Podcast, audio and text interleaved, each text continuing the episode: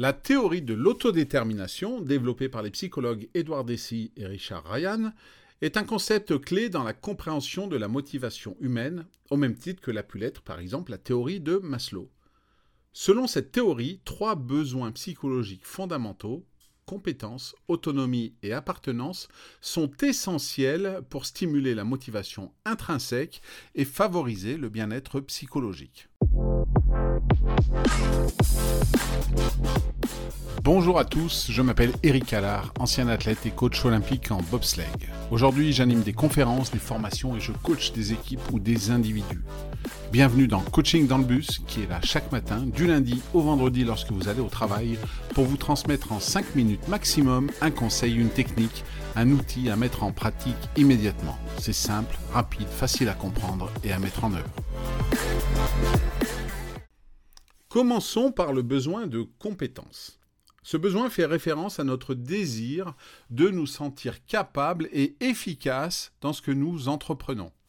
Lorsque nous nous sentons compétents, nous sommes alors plus susceptibles de nous engager dans une tâche avec assurance et persévérance. Pour développer ce sentiment de compétence, il est important de se fixer des objectifs réalistes, de célébrer les petites victoires et de voir les échecs comme des opportunités d'apprentissage.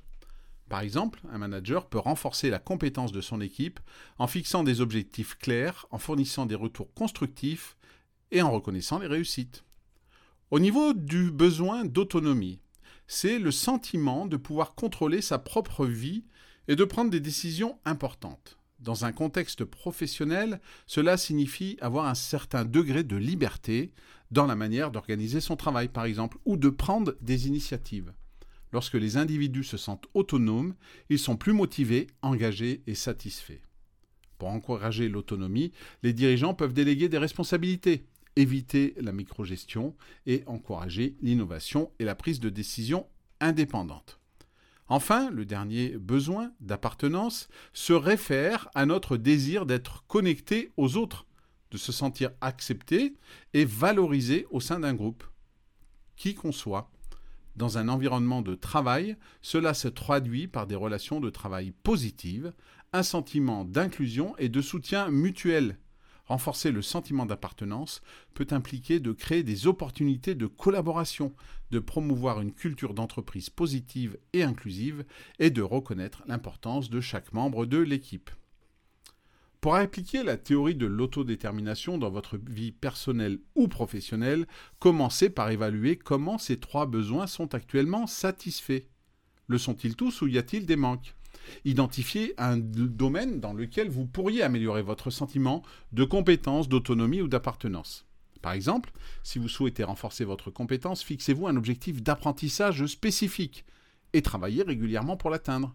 Si vous cherchez à accroître votre autonomie, proposez une nouvelle idée ou un projet à votre supérieur. Et enfin, pour améliorer votre sentiment d'appartenance, engagez-vous dans des activités d'équipe ou des projets collaboratifs. En prenant des mesures concrètes pour répondre à ces besoins fondamentaux, vous pouvez améliorer significativement votre motivation et votre bien-être.